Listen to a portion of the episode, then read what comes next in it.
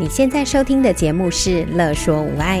你有没有腰酸背痛、心情烦闷、带孩子带到快抓狂、三餐不知道要煮什么的窘境？赶快来和治疗师做朋友。我们准备了生活优化、了然于心、育儿忍者术、故事露营地、阿娟是暴力灾的节目，还有每个星期六上架的无爱格言，要用治疗师的思维、生活化的方式解决你的疑难杂症。欢迎收听故事露营地。大家好，我是语言治疗师张小玲。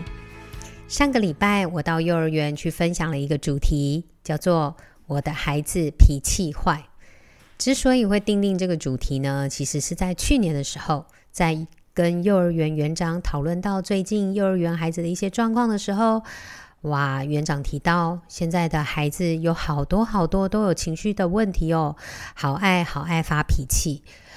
不知道到底是孩子先天气质上的差异，还是是在教养上出了问题。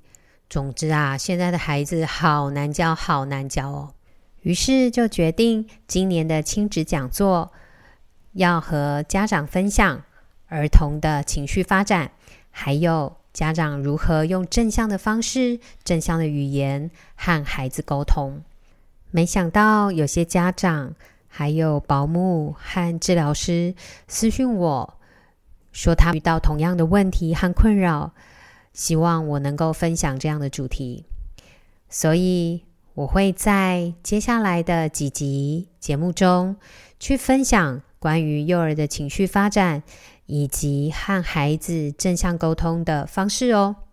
首先，我们先来回答第一个问题，就是孩子的脾气坏。是不是因为孩子先天气质上的差异呢？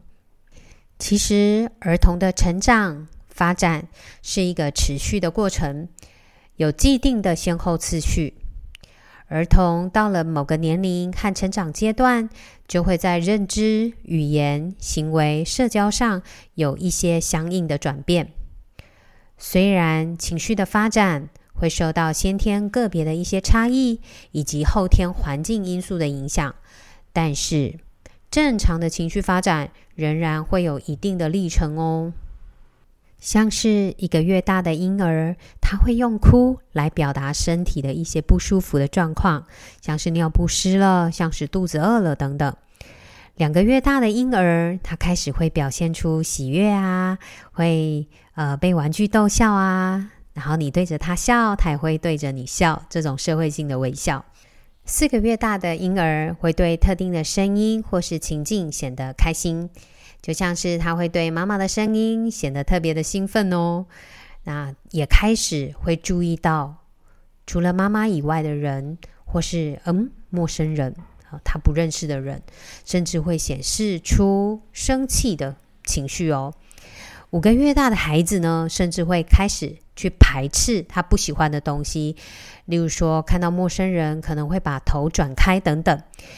六个月大的婴儿就非常的明显了，他们会开始出现害怕陌生人的反应。这个反应非常的重要哦，因为啊，这显示出孩子开始有一些简单的因果概念，例如看到熟悉的人。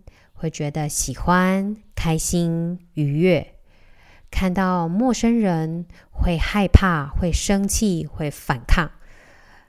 因为这些情绪呢，都有助于孩子去辨别环境中喜欢或是不喜欢、该接近或是该逃离的一个人或环境，一直到十个月。像是喜悦、开心、兴奋、害怕、生气、反抗、害羞等等的情绪反应，正向或负向的情绪都会更加的明显，而且强度会增加。到了一岁大，孩子的情绪开始会受到他人的影响，例如别人哭，自己也跟着哭。这也表示啊，孩子已经觉察到别人的情绪。然后呢，甚至会被别人的情绪所影响，而不是这个世界里头只有他自己。好，到了一岁半，他的陌生人焦虑跟分离焦虑都会更加的明显。到两岁的时候，他已经开始会尝试着控制自己的一些负向情绪，而且啊，了解照顾者的价值观。例如说，妈妈喜欢的我也喜欢，妈妈讨厌的我也讨厌。这是一个非常重要的发展，因为他真的去了解哦，原来妈妈喜欢什么，妈妈讨厌什么。可是啊，我曾经遇过一个情绪困扰比较严重的小孩，我问他妈妈喜欢什么，孩子想了一想，说妈妈喜欢我。于是我又问他。那妈妈到底喜欢哪些东西呢？孩子又想了一想，说：“我喜欢的，妈妈都喜欢。”嗯，表达能力真的很好，对吧？接着我又问他：“那妈妈讨厌什么呢？”孩子想了一想，他又说：“我讨厌的，妈妈都讨厌啦。”哇，孩子开始显示不耐烦了，对吧？因为啊，妈妈就是他的。妈妈喜欢的，理所当然是要他喜欢的；他不喜欢的，妈妈当然也不能喜欢喽。世界就是应该以他为中心的。当环境中的人事物不如他预期的发生，他会害怕，他会生气，他会抗拒，他会用他有限的语言能力哭和叫。和肢体动作去表达，这是很自然的。所以问题到底在哪里呢？在上一集的节目中，我曾经分享了现代精神分析大师弗洛伊德提出的一个健全的人格要本我、自我和超我三者平衡发展。所谓的本我是与生俱来的。是人格结构的基础，是人最原始的本能。它包含着各种的基本生理需要和欲望，只按照自己的意愿行事，不能忍受任何的挫折。就像一个被溺爱的小孩子，想要什么就要什么，没有对错的判断能力，只想要自己满足，自己开心就好。那所谓的超我，则是相反的。它就是一个很理想化的，例如说，嗯，糖果、甜食对身体不好，对牙齿不好，所以呢，我不应该要吃它。呃呃，苦瓜很营养，所以我应该要吃苦瓜，这就是超我。所以，超我是一个完全理想化的自我，于是就会有所谓的自我，在本我和超我中间负责调节的一个自我。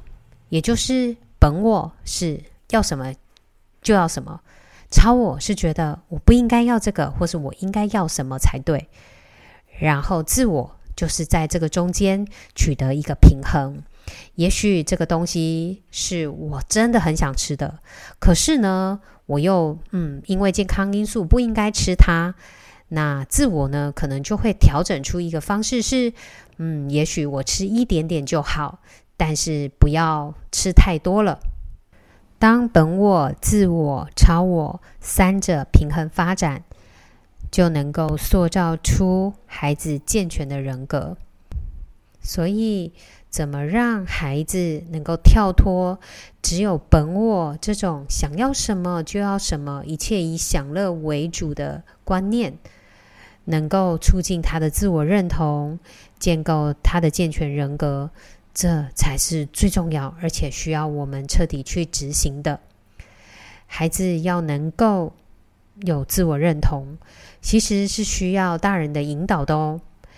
引导孩子：一、主动去观察环境中的人事物；二、理解社会环境中的规则；三、理解与人互动的规则。当孩子能够理解自己和环境的界限的时候，自我认同就会产生。相反的，如果孩子的所有的渴望都马上被满足，他会失去自己的界限感，丧失他的自我认同。但是啊，是谁满足了他所有的愿望呢？孩子想要的都立刻满足他，因为父母通常都会害怕，是不是没有满足孩子，会让孩子的心理受创，或者会失去孩子的爱，甚至呢，害怕孩子因为得不到所产生的愤怒，所以就不敢拒绝孩子。孩子有需求的时候，就立刻满足他。殊不知，这样反而是害了孩子，让孩子没有机会主动去观察环境中的人事物，去理解社会环境中的一些规则，也没办法理解与人互动的规则。本来就不是要什么就有什么啊！说到这里，来帮大家抓一下重点。第一，就是不要立刻满足孩子所有的渴望。第二，是要引导孩子去理解环境中的人事物的规则，世界绝对不是只是绕着他转的。第三，就是设定界限，让孩子可以在这份空间中去茁壮，享受许可跟自由，让孩子觉得自己是有能力的，并且促进他的自我认同，还有健全他的人格。至于啊，怎么样去设定界限，就让我们在下一集中说明吧。今天的节目到此结束，谢谢大家的聆听，拜拜。